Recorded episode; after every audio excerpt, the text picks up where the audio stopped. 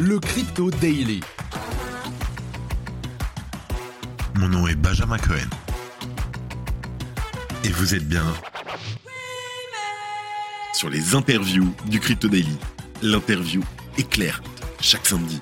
Découvrez un membre de l'écosystème Web3, ses projets, ses envies et bien sûr, la vision du futur.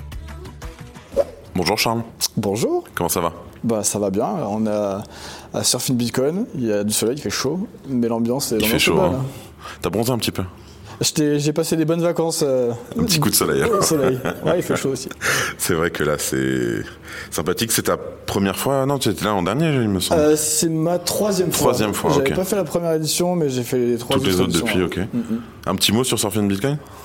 Bah, franchement, moi j'aime bien. euh, chaque fois, c'est à la fin des vacances, avant la rentrée. euh, donc c'est un bon moment de l'année. Euh, et puis, moi j'aime bien. c'est une conférence un peu spéciale dans le sens où c'est pas vraiment tech. Il y a un peu de la tech, mais tu vois, c'est pas très focus tech. Et c'est pas non plus que de euh, que des blabla. Où tu vois, il y a, il y a un bon mix, je trouve, qui parle de politique, euh, d'économie, de légal et de tech.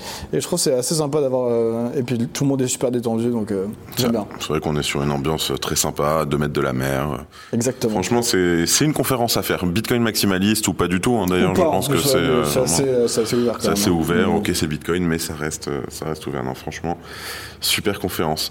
Charles, est-ce que tu peux te présenter en une minute? Euh, yes, je vais faire ça. Donc, euh, Charles Guillemet, moi je suis le CTO de Ledger. Mon background c'est la cryptographie et la sécurité. C'est des sujets qui m'intéressent depuis que j'ai 12 ans. Euh. À l'époque, euh, c'est mon premier contact avec les ordinateurs. J'ai eu un ordinateur à ce moment-là et, euh, et c'était mon premier jeu de comprendre comment les choses fonctionnaient et voir si on pouvait pas les hacker. Donc c'était mon, c'était mon hobby, c'est devenu mon travail euh, long- longtemps après. Euh, j'ai étudié les maths fonda, euh, l'informatique et la cryptographie. Et ensuite, euh, j'ai travaillé toujours dans, dans ce domaine-là, à la fois designer des solutions de sécurité, à la fois essayer de les casser. Au final, on se rend compte que c'est un, un peu la même chose. Euh, et euh, j'ai rejoint Ledger en 2017. À l'époque, c'était une petite entreprise de on était une quarantaine, une quarantaine de personnes en plein milieu du bull run de 2017. Euh, et à l'époque, j'ai rejoint Ledger pour créer le département sécurité de Ledger, qu'on appelle maintenant le donjon. donjon, le fameux. C'est moi qui ai créé ça. Euh, et donc, la mission principale du donjon, c'est vraiment d'améliorer la sécurité de nos produits. Et donc, pour ce faire, ils essaient de les, de les casser, quoi. Vraiment, c'est ce qu'ils font au jour le jour. Après, j'ai créé une équipe autour de la certification de nos produits. Euh, donc, nous, ce qu'on vend, c'est vraiment la promesse de la sécurité. Après, c'est un peu facile de faire des promesses. Alors, on s'est dit qu'est-ce qu'on peut faire pour apporter davantage de, de garanties? Et c'est là qu'on a eu un peu le- l'idée de passer dans, les, dans des certifications de sécurité. Et euh, je suis devenu CTO en 2019. Euh, à l'époque, euh, bah, on était en plein bear market de, après 2017-18, quoi. Et, euh, à l'époque, l'entreprise n'était pas très grande et euh, je dirais qu'il y avait une quarantaine, cinquantaine de personnes dans la tech. Et ensuite, on a eu 2020, 21, 22, où il y a eu vraiment euh, l'hypercroissance euh, de Ledger. Et, euh, et là, on est passé, euh, maintenant, au global, dans Ledger, on est, euh, on est autour de 700. Et dans la tech, on est autour de 300. Je dirais le, le mix à peu près moitié-moitié de tech. Ok, donc c'est effectivement c'est une, c'est un beau bateau Ledger. Exactement, ouais. J'étais en train de réfléchir et je me dis qu'en fait, tu n'es pas rentré dans la crypto au final pour la spéculation ou pour, euh, pour l'argent, euh, comme un peu, un peu tout le monde. Tu es rentré via vraiment la cryptographie, j'imagine. Exactement. En fait, même la première fois que j'ai entendu parler de Bitcoin, c'était en 2011. Donc, euh, c'était un peu au début. Et j'avais un de mes amis qui parlait de Bitcoin euh, tous les jours. Euh, ouais, vraiment, c'était son. Il était un peu euh, monomaniaque de Bitcoin. Comment il va aujourd'hui? Je vais en reparler. Je vais, je vais y venir. Et, et lui, il minait avec son ordinateur, parce qu'à l'époque, on pouvait. Il y avait pas de, la difficulté était vraiment basse. Oui, c'était au CPU, hein, de toute façon, à l'époque. Il n'y avait pas d'ASIC de toute façon, effectivement. Ouais. Et les, et en- tu pouvais avoir un bloc en quelques heures, jours, tu vois, c'était euh, jours, ouais, jours.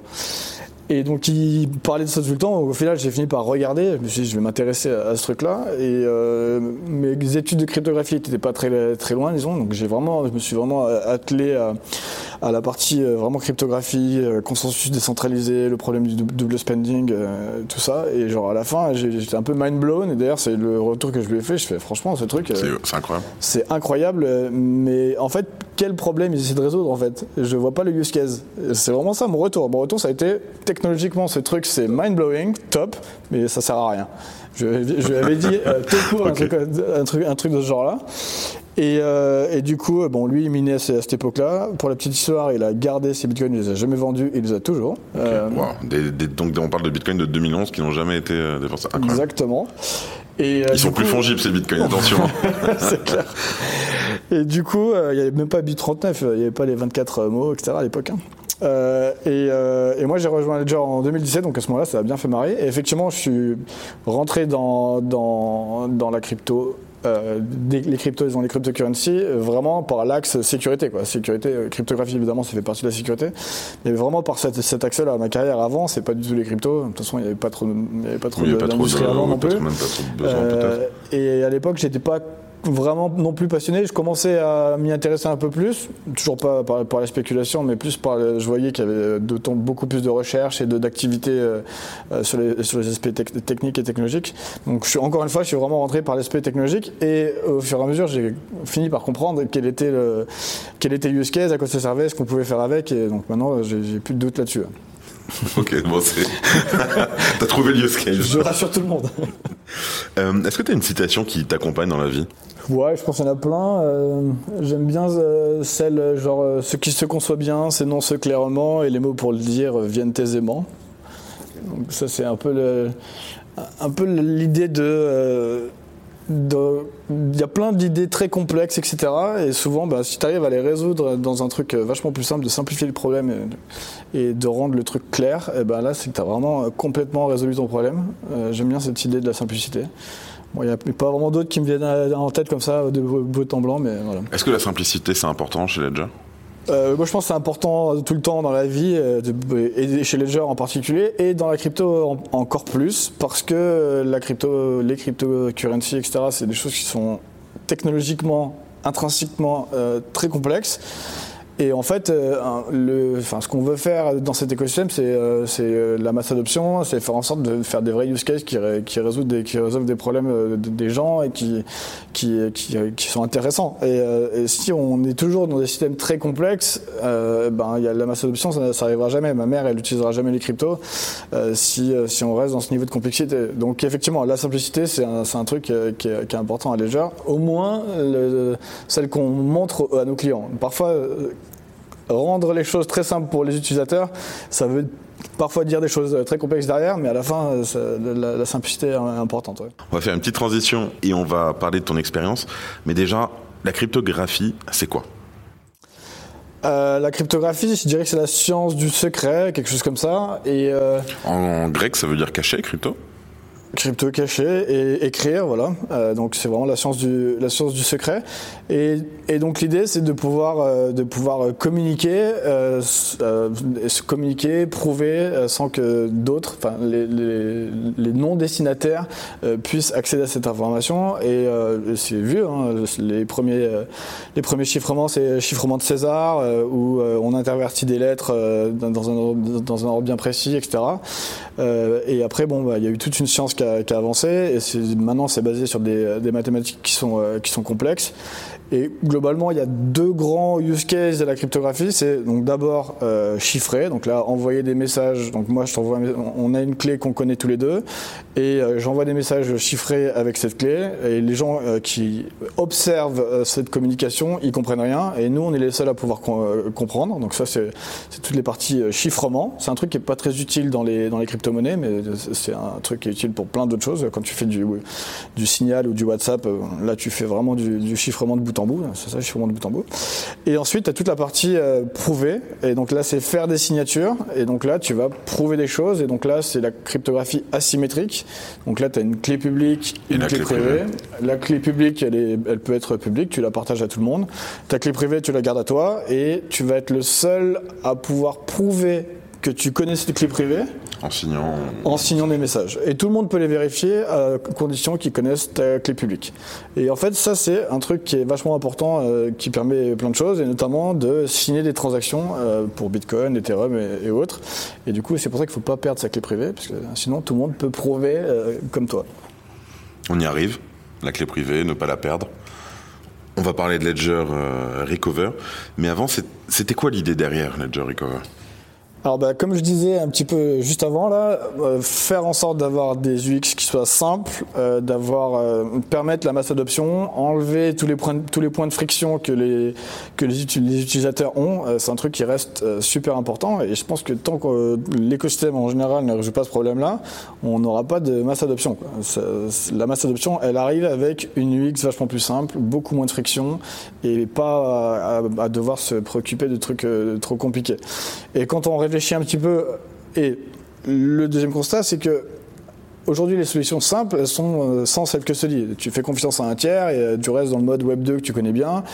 Mais ça, pour moi, ça n'a aucun intérêt dans le sens où euh, la crypto, le vrai, la vraie révolution, c'est de vraiment posséder ses data, vraiment posséder ses assets, être capable de prouver des choses, etc. Si tu mets tes bitcoins ou tes NFT chez Coinbase ou Binance, et que tu ajoutes un compte, bah en fait, bah, t'es pas du, enfin, autant, autant spéculer sur des stocks et, puis voilà, c'est la même chose. On n'est pas du tout dans la révolution de la crypto. Quoi. Donc la self-custody et les obstacles à la self-custody, bah, quand on regarde un petit peu dans, dans le détail, moi j'en vois, j'en vois plusieurs, mais le premier, c'est pendant l'onboarding, tu euh, bah, as tes 24 mots, tu génères ton secret, ta, clé privée maître, disons, avec laquelle on va dériver toutes tes clés privées pour toutes les différentes blockchains. Et celle-là, c'est celle qui te donne accès à tous tes assets. Donc si jamais tu la perds, tu la perds euh, pour toujours. Si jamais un attaquant met la main dessus, eh ben, c'est fini, il va pouvoir signer toutes les transactions euh, à ta place. Donc il faut la garder confidentielle et il faut ne pas la perdre. Pour la garder confidentielle, elle est générée à l'intérieur de nos, euh, de nos device ledger et euh, on, signe les opérations à l'intérieur du device euh, de sorte que donc là elle est bien dans un endroit sécurisé, il n'y a pas de problème. Par contre, on a aussi besoin d'un backup dans le sens où si tu perds ton device, si jamais tu le passes à la machine à laver, il faut quand même que tu puisses les magnifiques petites fiches Ledger. Exactement. Donc, euh, ce qu'on met dans le, dans le carton, c'est une petite fiche en papier dans laquelle tu vas écrire tes 24 mots et les stocker euh, là où tu peux, là où tu veux. Avec ces risques et périls qui en découlent. Exactement. Donc, ça, c'est un vrai problème. Donc, en fait, quand on réfléchit un petit peu, ça, c'est un vrai point de friction. Et euh, comment tu fais pour résoudre, ce, point de friction? Bon, si toi, tu es vraiment à l'aise et que tu aimes bien ce truc-là, bah, tu, tu, peux continuer à faire, à faire ça, il n'y a pas de problème. après, quand tu réfléchis à, aux nouveaux utilisateurs, ben, ils sont choqués par ce que c'est quoi ces 24 mots, j'en fais quoi Je les, je les mets, je les mets en photo dans mon téléphone, je prends un screen D'ailleurs, c'est des trucs qui arrivent. Hein, ce qui arrive très souvent. Exactement. On se dit, c'est très souvent. Et, euh, et, du coup, on s'est dit, on veut essayer de résoudre ce problème-là. Et comment on peut faire? Bah, Là, il y a, y, a plusieurs, euh, il y a plusieurs idées. Euh, typiquement, il y a des idées qui sont assez intéressantes sur les blockchains Ethereum, avec l'idée d'avoir des guards et tous les systèmes de recovery que tu as autour de, de Account Abstraction, qui sont des choses que je trouve assez intéressantes. Donc là, c'est du social recovery, tu vas faire confiance à différents. Mais par contre, c'est très Ethereum-based. Quoi. Ça marche sur Ethereum. Ethereum et, le reste. Nous, à Ledger, on est agnostique de ça, des, des blockchains. Et quand tu as tes 24 mots, tu as accès à toutes tes, chaînes. Donc on voulait un service qui résolvait le problème pour toutes les chaînes. Si tu veux faire du, du recovery social sur Ethereum, bah, tu peux le faire avec les device ledger, ça fonctionne, il n'y a pas de problème. Hein, mais voilà. Et donc du coup, on s'est dit comment on peut faire? Bah, Quel est le seul truc qui, t'identifie toi et qui donne accès à tes assets? C'est ton identité en fait. Donc on s'est dit, on va faire un service dans lequel tu lis ton identité à euh, l'accès à ta clé privée. Et du coup, c'est comme ça qu'est né euh, Recover. Et donc pour, pour ceux qui n'ont pas suivi euh, à quoi ça ressemblait, l'idée c'est que pendant ton onboarding, tu vas générer tes 24 euh, mots à l'intérieur de ton device et si tu décides d'utiliser ce service, tu vas souscrire euh, au service. Donc déjà, c'est un service payant évidemment. Et euh, ce qui va se passer, c'est que on va associer euh, ton identité, donc tu vas montrer ta carte, ta carte d'identité, tu vas montrer euh, ton visage, on va vraiment t'identifier de manière, de manière forte dans le service là. Et ensuite, on va prendre tes 24 mots et on va faire de la cryptographie euh, qui va bien, en, qui consiste à prendre les 24 mots, les chiffrer, donc les rendre impossibles à comprendre pour quelqu'un qui observerait des messages, les couper en trois morceaux avec un truc qui s'appelle Shamir Secret Sharing, enfin une, variation de, de, de, ça, et on fait un 2 par trois et on envoie chacun des shards euh, à trois partenaires, donc un qui s'appelle CoinCover, l'autre qui s'appelle Escrowtech et un autre qui s'appelle Ledger. Et, euh, et euh, on, fait, on fait des. Ils ont que deux parties de, de chaque. Exactement. On fait des authentifications mutuelles avec chacun, histoire que personne puisse euh, intercepter, modifier. Bon, toute la cryptographie, tout ça est très sécure.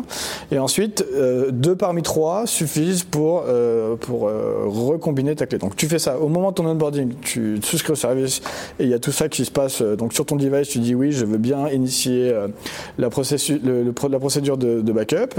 Tu acceptes tout ça sur ton device et les, les processus cryptographiques qui envoient euh, les clés ont lieu. Les shards sont backup euh, dans chacune chacun des, providers et ensuite tu peux utiliser ton device normalement euh, de la même manière que si tu n'avais pas utilisé ce, ce service. Et si un jour tu perds ton device et que tu n'as pas backup tes 24 mots ou tu n'as pas tes 24 mots parce que tu voulais même pas savoir ce que c'était ces 24 mots, et ben tu, ping ce service-là, donc tu t'authentifies auprès de ton du service qui va revérifier ton identité et ton visage et s'assurer que c'est bien toi. Et si tout est OK, tu vas pouvoir euh, récupérer deux shards parmi trois, puisque on a dit euh, c'est un deux parmi trois, qui vont, qui vont être euh, recombinés à l'intérieur du device pour reformer ta clé et que tu retrouves l'accès à tes comptes. Voilà un petit peu l'idée du service. Petite question, les 24 mots quand ils sortent, c'est la ledger qui c'est le device directement qui va euh, crypter les, les mots ou c'est vous sur un step euh, différent? Alors il y a deux niveaux de chiffrement et les deux se passent à l'intérieur du device. Donc, c'est-à-dire même si toi tu le voulais via Ledger, en fait, tu ne peux, tu ne peux pas, euh, tu ne peux pas ouvrir la clé, quoi. Non, non, non, pas du tout. Non, enfin, déjà, on n'a que des shards, on n'a que des tiers de shards. Donc, euh, un tiers de shards, c'est zéro information. Et ensuite, tout ça est chiffré. Euh, Chiffré clé qui est dans le device et chiffré pendant le, le, le secure channel. Donc, euh, on authentifie les deux parties, on fait un chiffrement. Et ensuite, c'est stocké dans un HSM. Et, euh, et, euh, et les- HSM, ils, ont, enfin, c'est une autre enclave euh, qui, qui, qui, qui est sécurisée, quoi. Dans les nombreux 24 mots que j'ai malheureusement parce que je suis assez un peu un peu euh, un peu parano, effectivement c'est euh, une technique Shamir que j'utilise euh, énormément, mais c'est difficile quoi. Enfin à mon à mon à mon étape à moi, c'était c'est c'est chiant, il faut faire attention là où tu la mets, te passe sur. Et même si jamais quelqu'un moi je pars du principe que au pire des cas, pourquoi c'est intéressant, tu vois, pour moi ça va être de me dire, même si jamais il y a un endroit qui, euh, où quelqu'un, allez hop, euh, me tape euh, le coffre-fort, bon bah il a deux tiers de la clé, mais il me reste toujours un tiers, hop, j'ai le temps d'aller me, me sauver. Bon, c'est Et Du coup, ça, ça c'est pas tout à fait un chamir dans le sens où euh, bon, c'est un 2 parmi 3. J'imagine tu as dû faire 16, 16, 16 et c'est pas les mêmes. Du coup, 2 parmi 3 permettent toujours. c'est ça, exact. Ok. Alors, euh, bah, j'ai divisé 1, 2, 3. Dans un coffre, je mets Un, 1 deux, et deux, 2, trois, 2, un, 3 trois. et 1, Mmh, 3. c'est Voilà, ça. comme ça, Euh, mais ça, c'est pas tout à fait un chamir dans le sens où un vrai chamir, celui qu'on récupère, quand tu récupères une shard, t'as pas euh, deux tiers de. T'as zéro en fait. C'est comme si t'avais zéro, t'as zéro information. Alors, qu'est-ce qui fait que la shard, elle s'ouvre? Bah, c'est pas- quand t'as la, quand la deuxième en fait. Quand t'as la deuxième, tu les Ah, recombines ensemble, mais Ok, une. il faut déjà avoir Exactement. les deux pour que. Ok. Exactement, c'est la différence. Mais ceci dit, brut forcé, euh, brut forcé euh, 8 mots, euh, ça fait euh, 8 fois 11, ça fait 88 bits, euh, c'est très très difficile aujourd'hui. Et euh. de, et de toute façon, en général, quand t'apprends, enfin, au bout d'un moment, tu sais que t'as un de tes qui est, euh, qui est fumé, bon bah hop, euh, allez hop, tu, te- tu, tu changes tout, tu, te- tu- Et je t'ai dit, ouais, 88 bits de sécurité, euh, aujourd'hui c'est pas tractable. Demain, peut-être pour des centaines de millions, mais c'est beaucoup quand même. 88 des bits. centaines de millions carrément. ouais. Ouais, enfin, la- la- 88 bits c'est beaucoup, hein, c'est- à, à brut forcé c'est pas simple. Alors, donc la cible du nouveau produit, euh, les Recover, on en a, on en a parlé. Euh, Il y a eu une, euh, il y a eu une polémique à ce, à ce sujet qui a, qui a fait beaucoup de bruit il y a quelques mois. Euh, Qu'est-ce qui s'est passé? Alors en fait, euh, nous on avait prévu de lancer le service en bonne et due forme, etc., avec une, une communication euh, associée. Et par contre, euh, on n'a pas maîtrisé notre communication dans le sens où on voulait que euh, nos devices soient prêts, enfin on puisse les utiliser directement pour utiliser Recover le jour du launch. Et du coup, ce qu'on avait fait, ce qu'on s'est dit, bah, on va on va proposer l'update euh, avant, histoire que le jour où on lance le service, on soit prêt quoi. Et donc, on met euh, l'upgrade euh, de firmware à disposition sur, euh, sur Ledger Live. Et dans les upgrades de firmware, il y a toujours, on fait toujours des changelogs qui expliquent voilà ce qu'il y a dans le nouveau firmware. Et, et du coup, dans le changelog, il y avait écrit ben, il, y a la- il y a le code qui permet de supporter le nouveau service, sans en dire beaucoup plus, parce que c'est juste un changelog, tu vois. C'est une petite phrase. Exactement. Et, et du coup, au lieu de faire un lancement de produit en- avec une communication proactive qui explique comment ça marche, etc., les, certains de nos utilisateurs ont regardé cette petite phrase et ont commencé à spéculer sur ce que c'était ce truc-là. Et donc là, il y a eu peut-être un ou deux jours euh, de spéculation complète dans, sur Twitter notamment, où les gens étaient en train d'imaginer euh, ce que ce que était ce service, et, euh, etc. Ils avaient le nom, donc Ledger Recover, le nom était. De... Bien sûr, ils avaient le nom, mais après ils ne savaient pas comment ça marchait, ils savaient pas. Enfin, et du coup, il y a eu beaucoup de spéculation autour de, autour de ça et de, de backlash. Donc ensuite, on, a, on, on est rentré dans une communication réactive c'est d'expliquer, genre pourquoi, euh, qu'est-ce que c'était, comment ça marche, etc. Et là, il y a eu plusieurs euh, types de, critiques et d'interrogations. La première, ça a été, ben non, moi je moi, comment dire, je suis grand, j'aime bien gérer mes 24 mots tout seul et j'ai pas besoin de ce service-là. Et à la limite, ça, c'est un truc que je comprends complètement. Moi, personnellement, j'ai l'habitude de faire ça. La cryptographie, je connais, je connais, bien. Gérer ses secrets, bah, je sais quelles questions il faut, il faut que je me pose, etc. Euh, probablement ce service c'est pas pour moi, tu vois. Bon, mais je me disais, D'ailleurs, c'est ce qu'on disait à l'époque, c'est ce que j'expliquais à l'époque. Si tu pas, pas ce service, tu l'utilises pas et tout va bien. Donc ça, c'était vraiment la première question et qui était un peu insistante.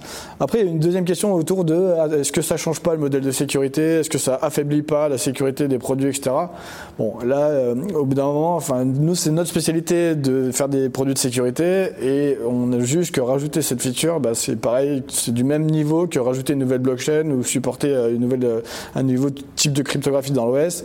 Change pas le modèle de sécurité du, du device et voilà, c'est vraiment notre spécialité la sécurité.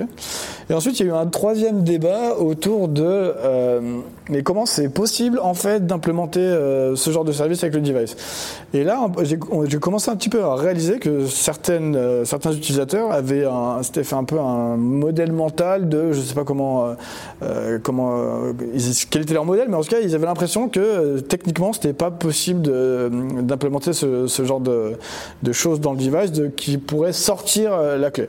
Et en fait, bon, quand tu comprends comment marche un wallet, bah, tu as toujours, enfin, as du code qui est updatable, c'est important que ce soit updatable pour pouvoir rajouter des fonctionnalités. Un wallet basique ou un wallet ledger Tous les wallets sont comme ça en fait. Dès, dès que tu as un wallet, il va avoir besoin euh, d'accéder à tes clés pour pouvoir faire des signatures, pour pouvoir euh, générer euh, des adresses, et c'est comme ça que ça fonctionne. Et il faut que ce soit que un wallet soit updatable parce que sinon, bah, tu peux pas ajouter de nouvelles fonctionnalités et surtout tu peux pas corriger les problèmes de sécurité. Donc, par définition, un wallet a accès aux clés et peut être updaté, c'est la base. Donc euh, nous, notre modèle, la promesse qu'on rajoute en plus à ça, c'est que à chaque fois que notre OS il va toucher à des secrets, à tes secrets ou au secret de Ledger. Il y a un secret de Ledger dans le device qui s'appelle l'attestation qui permet de prouver euh, que le device est genuine, etc. Bon. À chaque fois qu'il y a ce genre d'opération, l'OS il te demande est-ce que tu veux bien signer cette transaction? Est-ce que tu veux bien euh, faire l'update de firmware? Est-ce que tu veux bien faire une interaction? En fait, c'est ça le, le, schéma de confiance que l'utilisateur a avec Ledger, c'est celui-là. C'est que à chaque fois que l'OS va toucher à tes clés, il te demande est-ce que tu veux faire cette opération, cette opération, cette opération? Et on essaie de faire en sorte que les opérations soient le plus intelligibles possible à l'utilisateur. Parfois c'est compliqué, typiquement quand tu fais des interactions smart contract avec des trucs un peu louches, bah, tu te retrouves à blind signer parce que tu as juste un exa euh, euh, que tu comprends pas ce que tu signes. Donc là tu prends un peu des risques quand tu, quand tu fais ça. Et moi je déconseille de faire du blind signing. Après si tu veux faire des trucs de degen qu'on supporte pas, euh, tu peux le faire. En tout cas le contrat que l'on donne, c'est on essaie de, à chaque fois que l'OS touche des clés, il va te demander ton avis. Et si jamais tu veux utiliser Recover, l'OS va dire est-ce que tu es sûr de vouloir lancer l'initialisation de ton backup, etc. Donc en fait, le, schéma était autour de ça. Et il y a eu un peu, enfin, moi j'ai pas mal euh, fait d'interviews à ce moment-là, essayé de répondre euh, aux questions de la communauté. Et euh, j'étais un peu surpris que que les gens n'avaient pas compris ça en fait, tu vois. Qu'est-ce qu'on a raté dans, notre, dans, nos explications. Bon, il y avait ça et la dernière partie du débat était autour de euh, qu'est-ce qui se passe si les gouvernements veulent euh, accéder. Euh, bon, du coup, nous, au moment où on a designé la solution, on avait un peu pensé à ça, quoi. on y avait vraiment pensé même, pas, pas qu'un peu. Et on s'était dit, bah, pour éviter un petit peu d'avoir des single point of failure, on va faire trois partenaires. On aurait aimé en avoir plus, peut-être qu'il y en aura plus dans le futur pour justement limiter encore plus, qu'on va mettre dans des juridictions différentes tu vois, qui limite un petit peu euh, ce genre de, ce genre de, cas. Après, techniquement, pour répondre à cette question-là, euh, si tu as deux gouvernements différents qui coopèrent et qui demandent la même chose, euh, d'accéder à l'achat de telle euh, identité, bon, techniquement, c'est très compliqué à mettre en place, etc. Mais d'un point de vue de l'information cryptographique, les gouvernements qui demandent, bah, de toute façon, les entreprises n'ont pas le droit, enfin, ne peuvent pas faire autrement que, obéir à la loi. Et ensuite, euh, et ensuite euh, bah, techniquement, une fois que c'est des deux chartes, tu peux euh, les recombiner pour, euh, pour euh, à, à la cible.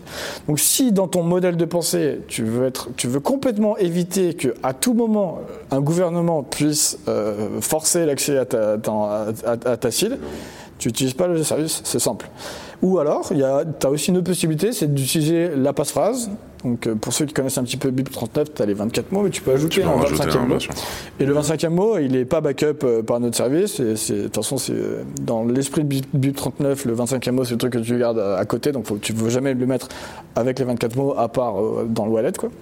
Donc, euh, donc voilà, il te reste cette possibilité-là. Tu- Bon, en tout cas, si les, les gouvernements qui demandent de, saisir des fonds ou de saisir ce genre de choses, généralement, c'est euh, pour euh, les terroristes ou ce genre de choses. Oui, Donc, bien sûr, c'est pas pour le, le monsieur Dupont. Donc, si vous êtes terroriste, je vous déconseille d'utiliser Ledger Recover. Voilà. S'il vous plaît, n'utilisez pas Ledger, tout simplement. Si- S'il vous, s'il vous plaît, ne faites pas de terrorisme, c'est mieux. J'ai aussi vu un autre moyen de, de ne pas avoir de problème avec le gouvernement, et ils en ont un peu parlé sur Reddit et sur Twitter euh, au moment du- de la polémique, c'était de, d'acheter des, des Ledger euh, Nano S vraiment anciennes, euh, l'ancien modèle. c'est, drôle parce que le, le prix des Nano S que vous ne commercialisez plus, Euh, les S, non, les je peux. a monté c'était assez, euh, c'est assez drôle. Alors, aujourd'hui, bon, on est quelques mois quand même après le, la polémique. Quel est le bilan? Euh, bon, alors, globalement, donc on a eu toute cette période de communication, répondre à ces questions, donc que j'ai résumées dans ces quatre grandes questions. Bon, moi je pense qu'on y a plutôt bien répondu. Je pense toujours que ce service a beaucoup de valeur dans, l'écosystème euh, pour améliorer euh, la masse d'adoption.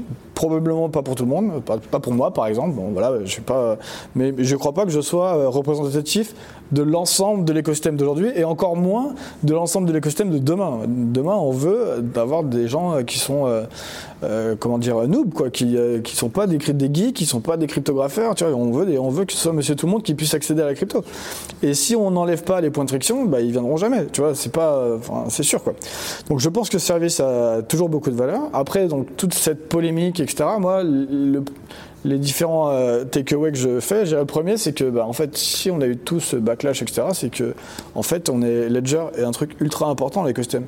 Tu vois, si on C'est était, ultra important. Enfin, moi, ça me l'a fait réaliser encore plus, tu vois. Euh, êtes, euh, Du coup, euh, Moi, je considère les Ledger comme étant, euh, c'est un des acteurs pour moi les plus importants de l'écosystème, avec un Binance, un, ou avec des acteurs centralisés, mais alors que derrière. Chez Ledger, on prône pas vraiment la, la, centralis- la centralisation, tout. mais ça reste un des acteurs les plus importants. bon, du coup, ça nous euh, met encore plus de responsabilités et de pas euh, fuck up, euh, de pas faire des grosses erreurs, euh, typiquement sur la sécurité, sur la technologie. Bon, ça, donc ça me met un peu plus de pression. Mais bon, en tout cas, c'est un, un des premiers takeaways, c'est que la communauté care beaucoup about Ledger. Ledger, c'est vraiment un truc important. Et, et aussi, bah, du coup, ça nous, ça nous a aussi forcé à améliorer un petit peu notre process de release et typiquement d'open sourcer encore davantage euh, ce que- notre code. Et d'ailleurs, c'est ce qu'on a commencé à faire. Et euh, on a fait un white paper qui explique très, euh, très, très dans les détails comment fonctionne Recover d'un point de vue technique, technologique, avec tous les protocoles cryptographiques, etc. Et, on, l'a partagé. Et on a partagé toute la partie du code qui implémente Ledger Recover. Et dans, dans le futur, on va euh, continuer à open sourcer plus de choses. Et ça, je trouve que c'est vraiment. euh, bah, moi, je suis un. C'était très demandé aussi par la Ouais, je suis un communauté. hein. ardent défenseur du, euh, de l'open source, etc.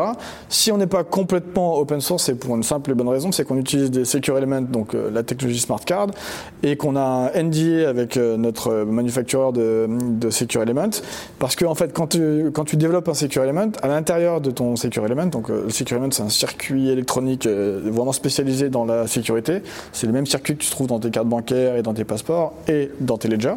Et donc, euh, les manufactureurs de ce genre de circuit, ils ont tout un tas de savoir-faire qui est très euh, pointu, Recherché aussi, propriétaire, et ils veulent pas que ce savoir-faire euh, fuite, tu vois.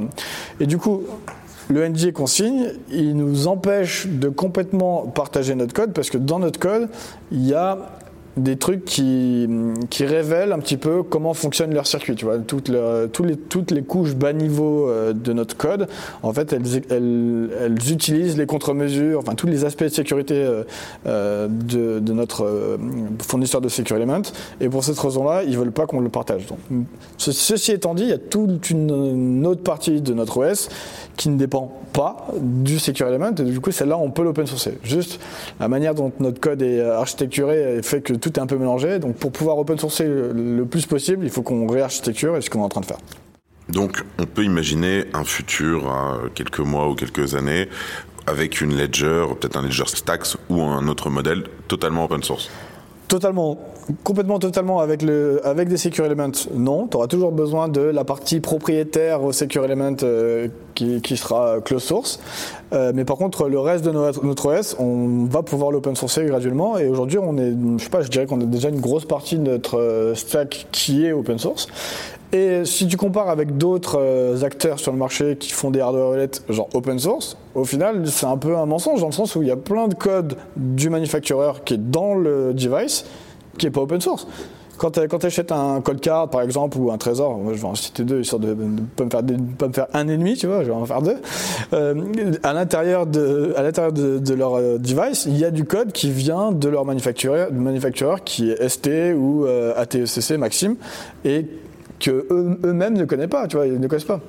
Et un avantage des Secure Elements, c'est bon, déjà si euh, tu laisses euh, un device sur la table, ben, un Secure euh, enfin un Ledger, un ATECC, enfin un, Ledger, un cold card, un trésor.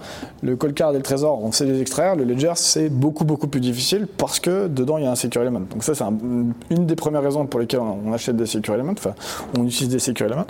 Et une deuxième raison, c'est que pour, vu que c'est très difficile d'extraire et de le modifier, etc., euh, le Secure Element, nous, on a des garanties fortes que le code qui tourne dedans, c'est le nôtre. Sur un, sur un device euh, Trésor ou autre, bah, en fait, tu n'as aucune garantie sur quel est le code qui tourne à l'intérieur de ton device. Parce que euh, tu n'as aucune garantie sur, sur le, le circuit qui le, qui le supporte. Surtout qu'on peut se le dire, vous les avez explorés aussi, les trésors. Et les... Oui, bah, ça, je dis ça en connaissance de cause, dans le sens où on les a, on les a étudiés vraiment dans le détail. Il y avait une vidéo, c'est vous qui avez fait la vidéo euh, où vous aviez extrait une, une seed, euh, c'était au donjon? Ouais, le, enfin, le donjon a extrait les, les, les trésors euh, il, y a, il, y a, longtemps, hein, assez, assez facilement. Je pense que tu donnes un device, un trésor à, au donjon, ils peuvent le sortir en quelques minutes. Quoi. Merci d'écouter le Crypto Daily. J'aimerais qu'on parle un peu plus du donjon, ce lieu un peu un peu mystère. Je, si je crois bien, j'avais écouté dans un podcast, ça s'appelle le donjon parce qu'il faut monter un petit escalier, c'est ça euh... Exactement. Euh, on, donc dans les locaux qu'on a euh, rue du Mail, euh, dans le deuxième arrondissement de Paris. Où je vois d'ailleurs toujours vos employés aller déjeuner parce que j'habite à 200 mètres. De... Voilà. bon, bah, c'est des vieux locaux tout en pierre avec des euh, avec des verreries un peu, enfin des verrières plutôt. Et il y a une des pièces qui est qui est au fond. On rentre dans cette pièce et au fond de cette pièce, il y a un truc caché avec un escalier qui monte. Et, et en haut, il y a une salle. Et c'était, et c'est la salle du donjon. Et moi, quand je suis arrivé à Ledger, on venait juste d'emménager dans, dans, ces locaux. Et on, on m'a montré cette pièce. On m'a dit, bah tiens, vas-y, c'est là que tu dois créer le département sécurité de Ledger. Et il n'y avait rien. Il n'y avait pas de bureau, pas de, pas de chaise, pas d'équipe. Il n'y avait rien du tout. Qu'est-ce qui se passe aujourd'hui au donjon? Bah aujourd'hui, le donjon, c'est une équipe d'une petite dizaine, un peu plus de 10, je pense, 12, 12 13, je crois, quelque chose comme ça. Et euh, vraiment, leur mission, principale, c'est d'améliorer la sécurité de nos produits. Et, et ce qu'ils font, c'est beaucoup de revues, de revues de code, de, de tous les codes qu'on sort, euh, bah, sur toutes les parties de sécurité en tout cas. Donc à la fois sur nos solutions B2B qui s'appellent Ledger Vault, euh, où là il y a des milliards qui sont sécurisés par, euh, par nos solutions. Donc dès qu'on update du code, tout, ça est revu. À la fois sur nos devices aussi, bah, sur Ledger Recover, là il y, a, des mois de travail côté donjon. Sur Stacks, quand on sort un nouveau device, c'est pareil. En gros, ce qu'ils font, c'est ils reviewent, ils reviewent le code, ils vérifient que tout a l'air bien fait. Et ensuite, ils essaient de faire des attaques, trouver des vulnes et les exploiter. Et, et dès qu'ils en trouvent, et ben, euh, donc travaillent avec les équipes d'engineering pour essayer d'améliorer euh, comment okay, les choses sont faites. C'est toujours mieux que ce soit eux qui trouvent les failles que exactement, que exactement. Donc ça, c'est principalement ce qu'ils font, je dirais, la majeure partie de leur temps. Et après. Euh, une équipe de sécu, pour, toujours rester euh, pertinent, il faut toujours que tu fasses de la R&D et que tu montes un peu ton niveau, tu vois. Et du coup, bah, pour ça, ils vont dans des conférences de sécurité, ils regardent aussi ce qui se passe ailleurs, tu vois. Quand, tu, quand ils étudient un trésor, par exemple, bah, ça leur permet de comprendre comment marchent euh, les autres devices, ça peut leur donner des idées pour voir, euh, pour attaquer les nôtres, et, et ça peut aussi leur donner des idées, nous donner des idées de comment mieux sécuriser les nôtres en trouvant des failles sur d'autres. Voilà, donc c'est un peu, c'est un peu ce qu'ils, ce qu'ils font, à la fois sur les devices, sur les software wallets. c'est assez large, en fait, ils regardent un peu tout ce qui se passe dans, dans l'écosystème. Est-ce que tu serais autorisé à dire s'ils ont ouvert une, ils ont réussi à ouvrir une ledger? Je, oui, oui, je serais, je serais autorisé. Ce que Alors, est-ce qu'ils ont réussi à ouvrir Alors, une Ce que je peux dire, c'est qu'ils trouvent, ils trouvent des vulnérabilités assez régulièrement sur nos produits. C'est mieux quand ils les trouvent avant qu'on sorte les features. Généralement, c'est le cas. Euh, après, euh, ils ont, trouvé des vulnérabilités live pendant qu'on était live. Il y en a qui ont été trouvées, elles sont toutes publiées sur le site du donjon. Tu vas sur donjon.ledger.com/lsb comme euh, Ledger Security Bulletin. Et donc là, il y a, les vulnérabilités qui ont, été trouvées. Après, des vulnérabilités critiques qui permettent d'extraire les fonds sans que l'utilisateur soit soit averti, il y en en a pas vraiment eu. Il y a eu, enfin, il y en a pas eu. Il y a eu des vulnérabilités dans un cas particulier dans en utilisant Miniscript sur Bitcoin, par exemple, ça c'est une, dernière qui a été trouvée, pas par nous d'ailleurs, euh, où euh, tu pouvais euh, croire que tu signes quelque chose alors que tu signes autre chose. Bref, il y a, en fait, il faut pas croire que tu es, enfin, celui qui dit on est 100% sécure et. c'était la prochaine, c'était la prochaine question. Ça n'existe pas. Enfin, nous, on se donne tous les moyens qu'on peut pour être le plus sécure possible mais il faut rester humble. Enfin, la, sécurité complète, euh, totale, ça n'existe pas. C'est une question de moyens, c'est une question de temps. de toute façon, au final, la sécurité, c'est toujours une question de. Euh, il faut que ça, coûte plus cher au, au, hacker que ce que ça va lui, lui, rapporter. Celui qui dit que, c'est pas que, que, son produit est incassable, il ment. Il ment. Et nous, on il n'est pas, passé par le donjon, du moins. Exactement. Exactement. Et nous, on le dit, enfin, on ne dit pas, ou quand on le dit, on le dit de manière malheureuse, mais euh, non, on sait qu'on n'est pas, qu'on n'est pas incassable, mais par contre, vu que ce qu'on vend, c'est la sécurité, du coup, on se donne tous les moyens qu'on peut pour faire en sorte d'avoir le produit le plus sécurisé possible en essayant de pas trop compromettre l'UX. Parce que à la fin, si tu as un truc, tu as un énorme coffre-fort avec, euh, avec 25 euh, murs et pièces à passer, et que le truc est complètement inutilisable. Ça devient difficile d'aller pour acheter une baguette de pain avec. Voilà, c'est ça. Du coup, euh, tu as toujours ce, compromis d'essayer de, de, rendre le truc le plus, la meilleure UX possible avec le bon niveau de sécurité. Est-ce que tu dirais qu'aujourd'hui Ledger, ça reste la solution la plus safe du marché? Je pense qu'il n'y a pas vraiment de. Enfin, après, ça dépend ce que tu dis par safe, mais en tout cas, en, ce qui concerne la self-custody pour les utilisateurs euh, finaux, donc si tu compares les wallets software versus euh, les hardware wallets, donc là il n'y a aucune, euh, aucune comparaison. si, tu, si tu gardes ton argent sur ton téléphone, bah, désolé, ton truc est, cassable de manière très facile. S'il si, s'agit des hardware wallet, bah, on a démontré que c'était beaucoup plus facile d'extraire de, euh, l'argent des autres hardware wallets que les nôtres. Donc, moi, je trouve que enfin, le trade-off pour le, la, la self-custody des utilisateurs euh, euh, individuels, je pense qu'il est très bon. On a un très bon niveau de sécurité. Par rapport à un software wallet, par exemple, lui, elle est moins bonne, tu vois, parce que voilà, tu as un device en plus, etc. C'est le prix de la sécurité. Exactement. Après, quand il s'agit du, du, B2B, euh, j'aurais tendance à penser la même chose. donc là, notre solution s'appelle Ledger Enterprise Services et de la même manière, on utilise des hardware avec des HSM. Euh, le fameux Ledger Blue, c'est ça? Donc le Ledger Blue, c'est un des devices qui te permet, quand tu utilises le Vault, euh, qui te permet de tout authentifier à la plateforme et de euh, d'accepter, d'autoriser des transactions. Donc typiquement, euh, tu vas pouvoir mettre des règles de gouvernance qui disent euh, tel groupe de personnes a accès à tel compte, tel autre groupe a accès à tel compte. Et si tu veux faire des transactions de plus de 1 bitcoin dans la journée, ils vont devoir avoir trois approbations parmi cinq. Bref, tu, les, les, entreprises peuvent mettre toute la gouvernance qu'ils veulent autour de, de, de, dans Ledger Vault. Et de la même manière, je pense que c'est la meilleure solution technologique qu'il y a sur le marché d'un point de vue d'un point de vue sécurité. Très clair. Euh, merci beaucoup pour cette partie, euh, Charles. On a fait un petit sondage sur Twitter avant l'interview en demandant euh, est-ce que vous avez des questions à poser euh, à Charles, CTO de Ledger? On en a quelques-unes, donc je vais te les poser maintenant. Quel est l'avenir de votre partenariat avec Banks?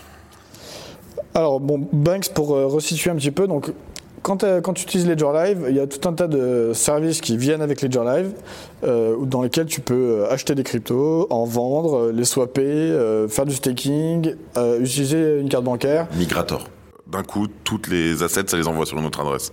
Oui, ok. Ça, j'ai beaucoup aimé ça. là. Donc tout ça, c'est des services, mais ce n'est pas des services que nous, on propose, en fait. C'est des tiers qui proposent des services et nous, on met en relation, en gros, nos clients avec, euh, avec ces, avec ces services-là. Et euh, parfois, à certains, selon le service, on peut prendre une, une petite fille, histoire que les choses soient claires pour tout le monde. Euh, et donc, un de nos partenaires, partenaires c'est Banks. Et lui, euh, Banks, il propose une carte bancaire euh, qui marche de la façon suivante. Euh, tu crées un compte, euh, un compte Banks, donc c'est un compte normal, disons, et ensuite tu vas top up ta carte en envoyant euh, des bitcoins, par exemple. Donc tu vas envoyer 0.1 bitcoin sur ton compte Banks. Donc là, c'est Banks qui est en, c'est- qui est en custody de tes fonds. Ok, donc c'est pas sur le ledger. Sur. Donc il, pa- il passe de ton ledger au compte de Banks. Banks ils utilisent aussi euh, nos solutions B2B, donc, euh, donc les, les fonds sont toujours est pas sécurisés. trop loin de. C'est ça. Euh, et donc, tu as un compte Banks et euh, donc euh, 0.1 Bitcoin, ça te fait euh, 3000 euros. Et tu as une carte bancaire et tu as 0.1 Bitcoin que tu peux dépenser avec ta carte bancaire. Et en fait, au moment où tu fais ton achat avec ta carte bancaire, c'est à ce moment-là que Banks va vendre l'équivalent de 100 euros. Donc, tu as un paiement de 100 euros qui va vendre tes, tes, une partie de tes bitcoins pour pouvoir payer tes, tes 100 euros. Et toi, tu fais une transaction Visa euh, tout à fait normale. Aujourd'hui, c'est disponible euh, UK, euh, France, euh, peut-être d'autres pays, j'espère que je dis pas de bêtises. En tout cas, on n'est pas encore disponible partout parce que bon, c'est des questions de régulation. Donc là, c'est pas mal le travail des banques, justement, de faire accepter sa solution un peu dans tous les pays, etc. Et, et aujourd'hui, notre partenariat, il est vraiment autour de ça. Après, je sais que Banks travaille aussi sur un, sur un token, le, BXX.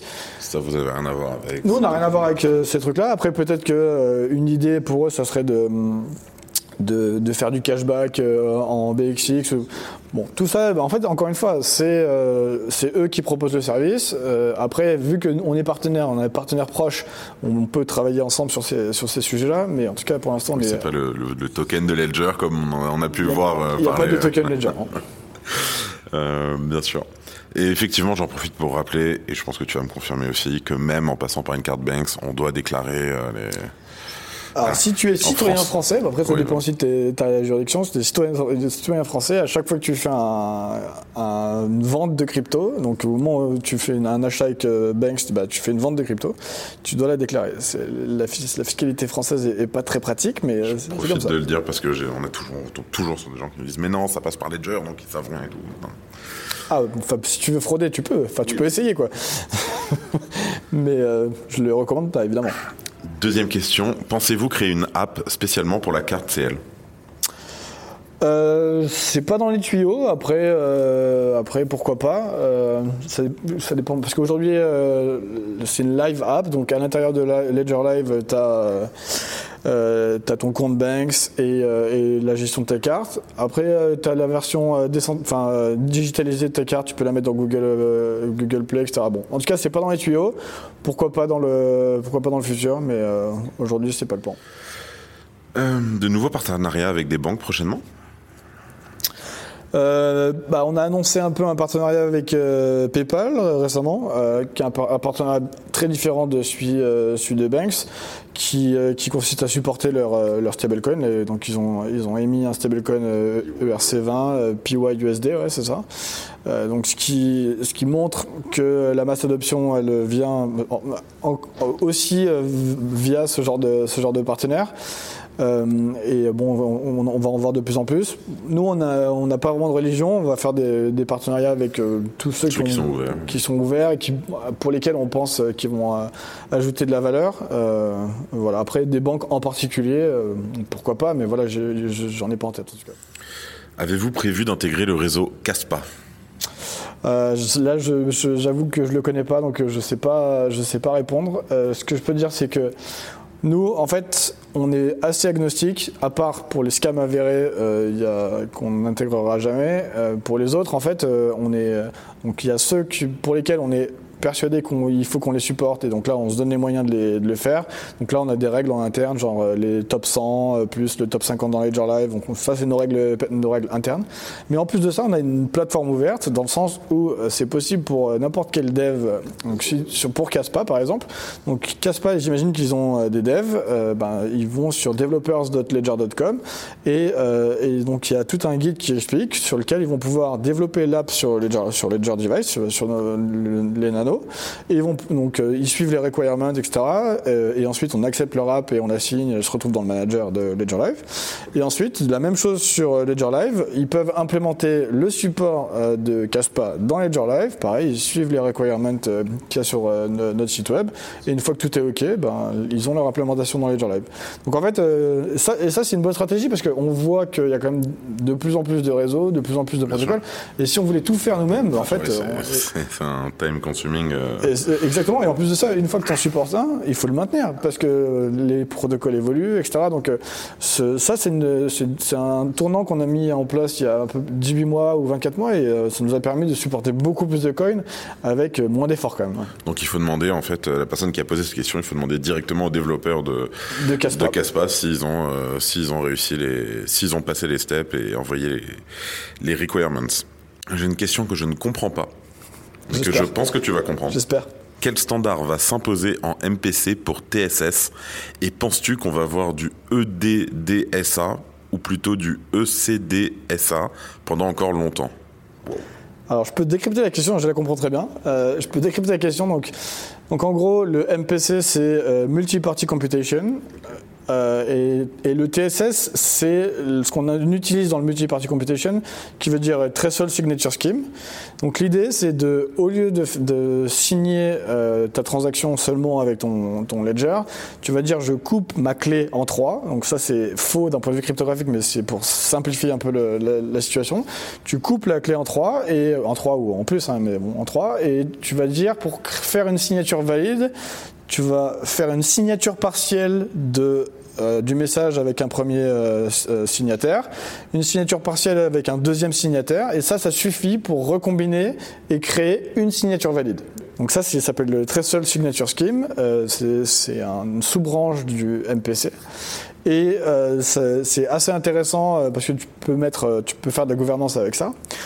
Néanmoins, je suis un petit peu critique sur, sur ces trucs-là, notamment parce que ECDSA, qui est le standard de signature qu'on utilise dans, euh, dans Bitcoin, enfin majoritairement dans Bitcoin et dans, euh, Ethereum, c'est un standard qui n'a pas du tout été développé pour supporter ces schémas. Et du coup, les protocoles cryptographiques qu'ils ont, que la recherche a mis en place, a inventé euh, pour pouvoir supporter ECDSA de manière euh, multi-party computation, ils sont un petit peu bancals et ce qu'on voit c'est que régulièrement il y a des vulnérabilités assez importantes qui sont trouvées. Donc moi je ne serais pas d'avis de recommander d'utiliser ces, ces schémas de signature sur ECDSA. EDDSA c'est un petit peu plus mieux. Et pour finir les meilleurs protocoles de signature qui permettent de supporter euh, euh, le TSS donc Threshold Signature Scheme ça va être Schnorr. Donc Schnorr qui est supporté sur Bitcoin donc, sur Bitcoin, tu peux signer soit avec ECDSA sur SecP 256K1, donc désolé pour ceux que j'ai largués, soit avec Schnorr. Et Schnorr, c'est très friendly pour, euh, euh, TSS, ou alors avec BLS. BLS qui est un autre schéma de signature qui n'est pas encore très, très, très utilisé dans les blockchains, mais ça devrait venir. Bon, j'avais pas de doute, mais je peux confirmer qu'il est bien City. Waouh, euh, ok. Euh, oui, même moi je suis un peu perdu, mais je pense que la personne va être très contente d'avoir eu la, la Je pense réponse que- à je sa pense qu'il va question. comprendre ma réponse, vu Voilà. sa question. Bah, j'espère. Tu vois. ok. Euh, on arrive sur la fin de, de l'interview, Charles. Euh, des nouvelles du Stax? On, bah, si, si tu as précommandé, tu as reçu un mail aujourd'hui. Mauvais élève, je ne l'ai pas précommandé. Et donc, euh, bon, en gros, le- ce qu'on qu'on a, ce qu'on a avec donc Stax, on l'a annoncé en, en janvier ou fin, fin décembre euh, l'année dernière. Et euh, on a fait des précommandes pendant quelques mois, on a arrêté les précommandes. Et en fait, donc, ce qui se passe, c'est qu'à Ledger, quand on fab- fabrique des nouveaux, euh, des nouveaux devices, on ne fabrique pas 10, 100 ou même 1000. On a besoin d'en fabriquer des centaines de milliers, voire des millions par mois ou an. Du coup, en fait, les, les échelles sont très différentes et les challenges associés à ces échelles sont euh, aussi beaucoup plus, beaucoup plus grands, beaucoup plus complexes. Et donc là, on est vraiment dans la phase de faire en sorte que le manufacturing, enfin fabriquer ces devices, ce soit un process qui marche très bien, de manière très smooth et avec de très bons rendements pour euh, l'ensemble de nos euh, des éléments. Et typiquement là, où la- donc là je donne vraiment des détails. le- le- L'endroit qui pêche où on arrive, où on, c'est pas qu'on n'y arrive pas, mais c'est qu'on augmente, on n'est pas encore au niveau où on veut. C'est la qualité de nos écrans. Donc on utilise des, des écrans e-ink courbés. Donc là il y a un peu une innovation, etc. Donc euh, qui sont en termes du X super. très sympathique. Moi je l'utilise et c'est super cool. Comme Tu l'utilises T'en as un là sur toi? J'en ai pas un sur moi, mais, Ah, euh, mais je, je me promène pas avec, mon, Oui. avec mes devices. Euh, Autre question. ouais. mais sinon j'en ai un et je l'utilise et, et c'est un device super cool. Et, euh, et du coup en fait le- la, la qualité de ces écrans en production, elle est, euh, il y a certains écrans qui sortent de production qui sont pas de bonne qualité, qui sont qui ont des, des défauts quoi. Et tant qu'on n'a pas des bons rendements, euh, tant tant qu'on n'a pas je sais pas 90%, 95% d'écrans qui sortent de l'usine qui sont de bonne qualité, on peut pas produire. Tu vois, et du coup, on est vraiment dans ce moment-là où on augmente le rendement euh, de la fabrication des écrans. Et dès que le rendement il est suffisant, on va être capable de produire en masse. Voilà. Donc là, c'est un peu pour donner les détails. On est vraiment proche de la ligne d'arrivée. Je vous avoue qu'il y a un peu, on est très euh, pushy pour être sûr que ça que. Au final, on a utilisé euh, tout le temps qu'on a eu pour vraiment peaufiner l'expérience, à la fois sur Ledger Live, avoir toutes les toutes les apps qui sont supportées sur Nano. maintenant, elles sont supportées sur Stack. Donc là, au moment où le truc va sortir, ce sera vraiment euh, fin prêt, fin prêt. Bon, euh, on aurait, aimé que ça sorte plus tôt, mais euh, voilà, it is et, et con- continuer à attendre de manière patiente. Eh bien, patient de l'avoir en main. Alors, un petit mot à- propos de ceux qui mettent des ledgers en collier, en bracelet, qui se baladent sur eux. Alors, d'un côté marketing, c'est incroyable pour Ledger parce que bien sûr, c'est top. On, voit- des rappeurs avec, etc. D'un côté sécurité, je pense que ça doit te faire un peu mal, peut-être. Ça doit être un peu. Bah, disons que je pense qu'un jour ou l'autre, tout le monde aura des cryptos et le fait de dire que tu as des cryptos, ce sera c'est pas. totalement normal. ce sera pas vraiment une question. Aujourd'hui, c'est pas trop le cas. Donc, quand tu dis ça, tu dis, tu envoies un message fort, tu dis, euh, j'ai des cryptos, euh, venez m'attaquer. Bon, après, quand tu as un device autour du cou, je sais pas. est Si tu un quand même. device avec euh, avec 10 balles, bah bon, c'est pas très grave parce que le- quelqu'un qui arrive avec qui te menace, bah tu peux lui donner tes 10 balles quoi. Si par contre il y a toutes tes économies, bon, tu prends un petit peu des risques. Mais bon, ça c'est un petit peu pareil qu'un mec qui se qui se promène avec un diamant euh, autour du autour du un gros diamant autour du bras, du doigt. Bon, voilà. Après, ouais. Voilà. On évite. C'est mieux d'éviter quand même. après, c'est chacun qui voit son, qui voit midi à sa porte. Moi, je serais, j'aurais tendance pas à, à pas trop faire le, le malin avec ça. Euh, En plus de, de ça, que je, bon, déjà, je suis un petit peu, euh, enfin, les gens savent quel est mon travail, donc euh, Ouais. je vais Oui, pas- raison de plus de se balader. je vais pas, je vais pas tenter le diable, disons. Mais bon, après, voilà. Un nouveau produit à venir après, peut-être? Euh, bah, donc là, les produits qui sont, euh, qui sont euh, sur le chemin, donc Recover là, qui va vraiment sortir d'ici peu. Euh, Stax qui est pareil sur le, sur le chemin aussi. Après, il y a, y a pas mal de R&D euh, en, cours euh, sur euh, plein de sur plein de sujets qui arrivent. Après, donc là, y a, je dirais, il y a plein de cartons. Après, quels sont les cartons qui vont devenir des produits? Autre que de la sécurité, peut-être? Pour l'instant, on travaille toujours un peu sur les mêmes, euh, sur les mêmes sujets, euh, toujours améliorer l'UX, ça c'est vraiment le truc qui est, super important. Les trucs qu'on regarde de près aussi, c'est ce qui se passe euh, sur les blockchains même. Euh, donc là, sur les blockchains, typiquement sur le blo- blockchain Ethereum, il y a beaucoup de choses assez intéressantes euh, sur les layers 2, etc., qui, nous intéressent euh, de près. Donc là, il n'y a pas de produit direct, mais en tout cas, c'est des trucs qu'on regarde de près. Euh, et bon, bah, toujours euh, le support des coins, euh, ça, ça reste. typiquement, on a sorti ENS aussi récemment. Donc, je parlais de, je parlais de la friction que tu peux avoir en utilisant des devices. Donc, tu as les 24 mots, mais tous les trucs hexadécimales que tu signes, bah, tu vois, c'est un truc qui est flippant en fait. T'as pas envie d'envoyer. euh, Ça fait peur, toujours exactement. Donc, Chaque signature, elle est OK. Bon, bah écoute, Ledger me dit que ça, c'est peut-être bon. euh. Donc du coup, remplacer toutes les, les, les hexadécimaux par des trucs qui sont euh, compréhensibles par des humains, euh, ça, ENS, ça c'est vrai que ça, c'est. Effectivement, donc là, le support de NS, euh, c'est une première étape qui va dans ce sens-là, mais on, on, on veut aller plus loin, faire ton, euh, ton carnet d'adresses, pouvoir Ah, backup ton carnet. une liste de. de, de C'est ça, et après, t'envoies, t'envoies à Charles.guillemet, ou enfin celui que t'as choisi, tu vois. Et sur ton device, c'est ça qui est écrit. Envoyé à Charles directement, hop, tu sais que son adresse elle est whitelist, tu sais que. etc. Exactement. Bon, tu vois, il y a beaucoup de ça, c'est tu vois, ça ça a l'air d'être des petites features, mais au final, quand tu mets tout ça bout à bout, ton expérience utilisateur est beaucoup moins flippante, beaucoup plus rassurante et, et beaucoup plus facile. En fait, je pense qu'on est vraiment un petit peu dans le dans l'adolescence de, la crypto, de la même manière qu'on était dans l'adolescence de Internet au tout début des années 2000, où ça restait encore compliqué d'utiliser Internet. Il fallait gérer tes trucs TCP/IP dans les connexions de ton machin. Tu avais ton modem qui faisait du bruit bizarre. Et euh, t'avais, j'ai l'impression qu'on est un petit peu, euh, on est un petit peu là, tu vois. Bon, euh, y a, on a fait beaucoup de chemin déjà en fait, en pas tant de temps. parfois, on a tendance à se flageller, etc. Mais il y a encore pas mal de choses à améliorer, quoi. Et typiquement, l'expérience que, d'internet que tu as aujourd'hui, elle est genre mille fois plus facile. Et, les enfants de 3 ans, ils savent utiliser internet, et comme les vieux d'ailleurs, comme les, les personnes âgées. Et c'est pas le cas pour la crypto. Aujourd'hui, la crypto, c'est beaucoup pour les geeks parce que c'est trop compliqué.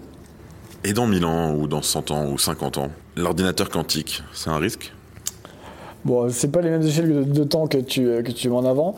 Euh, donc, l'ordinateur quantique, pour euh, pour vulgariser un petit peu, c'est un paradigme de, computing qui change complètement la manière dont on réfléchit. On n'a plus des bits et des 0 et des 1, euh, et du coup, ça permet de faire des choses en des choses en parallèle euh, et de faire plein plein de, de, de, choses de manière plus efficace, plein de calculs de manière beaucoup plus efficace. Et euh, il y a toute une théorie, donc en fait, en partant de ce, principe-là, euh, il y a toute une théorie euh, qui a été mise en place dans laquelle les gens ont commencé à écrire des algorithmes quantiques, euh, etc.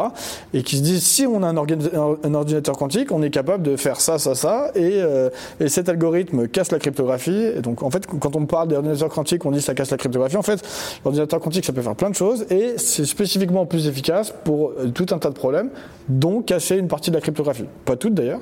La cryptographie euh, asymétrique, typiquement, c'est très efficace.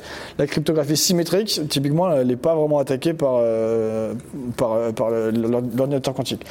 Donc ça, c'est pour poser le, la scène. Et ensuite, il faut fabriquer cet ordinateur quantique. Et donc là, il y a des milliards qui sont investis par plein de par plein d'entreprises et de, de lieux de recherche pour essayer d'en faire. Et en fait, on arrive à faire des ordinateurs quantiques avec quelques qubits. Donc euh, si on veut comparer, c'est comme si on arrivait à faire des processeurs qui tournent à de 2 kHz. Donc aujourd'hui, c'est pas le record doit être autour de 70 qubits, un truc comme ça. Et si tu veux vraiment casser de la cryptographie euh, d'aujourd'hui, euh, il faut faire des ordinateurs quantiques qui ont des milliers, des dizaines de milliers de qubits. Et à chaque fois que tu rajoutes un qubit, c'est pas genre euh, un peu plus difficile, c'est genre exponentiellement plus difficile. Pour l'instant, en tout cas, qui il y a un vrai saut technologique, un vrai truc à résoudre d'un point de vue euh, technologie assez fondamental d'ailleurs dans la physique, pour essayer de passer de 70, bits, 70 qubits ou 80 qubits à des milliers de qubits. Et ça, pour l'instant, c'est un problème qu'on ne sait pas du tout résoudre. Donc aujourd'hui, et l'avancée qu'on a, elle est, lente. Là, on, ajoute un qubit par un qubit et à chaque fois, c'est vachement plus dur. Et, et c'est des, dizaines de milliers de qubits. Donc là, aujourd'hui, moi, je suis dans l'état actuel de la recherche. Je pense qu'il y a un vrai verrou technologique. Et euh, tant qu'on ne trouve pas un truc révolutionnaire, on ne saura pas faire des ordinateurs quantiques qui cassent euh, la cryptographie. Donc ça, c'est vraiment... Euh, et moi, je pense, donc ça, c'est mon pari, que de mon vivant, on verra jamais d'ordinateur quantique qui casse la cryptographie. Peut-être des ordinateurs quantiques qui font des petits calculs pas très intéressants, comme on a aujourd'hui. On sait factoriser 15. Un ordinateur quantique sait faire ça. Mais le plus gros nombre qui sait factoriser, il n'est pas grand. C'est 300, je crois. Tu vois. Alors que euh, si tu veux factoriser un nombre pour la cryptographie, tu as besoin de factoriser un nombre qui fait des, milliers, de, des milliers de chiffres. Tu vois. Donc euh, bon, ça c'est moi ce que je pense. Après, euh, je peux me tromper évidemment. Et surtout, en fait, euh, je pense pas qu'il y a un moment où, aujourd'hui on sait pas, on sait pas faire un ordinateur quantique et demain on sait, tu vois. Il n'y a pas de, a pas de ça en fait. Donc, si vraiment euh, on, arrive à résoudre les problèmes technologiques dont je parle, on va voir venir le truc, on va avoir le temps de s'adapter. Et la bonne nouvelle, c'est qu'il existe des, algorithmes de cryptographie euh, qui sont résistants euh, aux ordinateurs quantiques. Donc, ça s'appelle PQC, post-quantum cryptographie. Et du coup, en fait, on aura le temps de changer tous, les, tous nos protocoles pour passer à ça. Juste aujourd'hui, en fait, on pourrait dire pourquoi on ne le fait pas aujourd'hui? Parce que ça coûte rien. Bah si, ça coûte, ça coûte un peu parce que ces, ces algorithmes, ils sont euh, un peu plus lourds, un peu plus, ils demandent un peu plus de calcul, ils, ils ont des clés plus grandes. Et pour toutes ces raisons, en fait, on se dit que le surcoût il est, même s'il n'est pas très grand, en fait, on n'est pas prêt à le payer euh, parce que en fait, on pense que c'est pas une menace. En fait, c'est l'industrie qui décide ça. En fait, l'industrie décide que la menace quantique, elle est tellement faible que ça vaut même pas le coup de, au lieu de passer euh, 3 millisecondes à faire une signature, d'en passer 10. Bah, en fait, on veut même pas le faire parce qu'on pense que c'est pas, pas une vraie menace. Bon, bah, on gardera ton pari en. Ravi d'avoir, ravi d'avoir tort. Euh, bah, ça fait, euh, ça fait 15 ans que je parie ça. Pour l'instant, j'ai toujours très juste. Ok. on espère qu'on viendra pas te toquer à la porte en disant Hello, t'as raté. Mais, en tout cas, écoute, euh, très clair. Alors en fait, Charles, on fait un petit truc sur le Crypto Daily. Chaque invité a le droit de nommer la prochaine personne à passer euh, sur le podcast. Alors à qui le tour? Je, je vais- je vais proposer Nicolas Baca. Nicolas Baca. qui est euh, fondateur euh, de Ledger et qui était CTO au tout début de, tout, tout- tout début de Ledger. Il est, il est super intéressant et pointu. Euh, ça sera un super choix. Eh ben, Nicolas, on va t'envoyer un petit message. L'interview se termine. Il nous reste euh, des petites questions rapides. Donc, c'est assez rapide, hein, une ou l'autre. On va commencer tout de suite. Fiat ou crypto? Crypto. Bitcoin ou Ether? Je veux dire Bitcoin, mais j'aime beaucoup, beaucoup l'innovation autour d'Ethereum. On prend. Proof of work ou proof of stake? Parce que Proof of Work, justement. Proof of Work. Holder ou trader Ah non, moi je suis un holder, je sais, enfin, je sais même pas de trader, je pense que je perdrai tout. Doquan ou SBF Euh... euh... Dokwan, allez. Podcast ou newsletter? Newsletter, parce que c'est plus efficace quand même. Mais j'écoute aussi pas mal de podcasts. Charles, merci d'avoir accordé aux auditeurs et à moi une partie de ton temps. Je tiens juste à rappeler, par souci de transparence, que je suis investisseur chez Ledger, mais que malgré tout, cette interview a été faite en tout point, tout honneur. Merci beaucoup, bonne continuation à toi et à bientôt. Eh ben merci, c'était super intéressant. C'était Charles Guimet sur le Crypto Daily. C'était Benjamin pour le Crypto Daily. Merci et à très vite.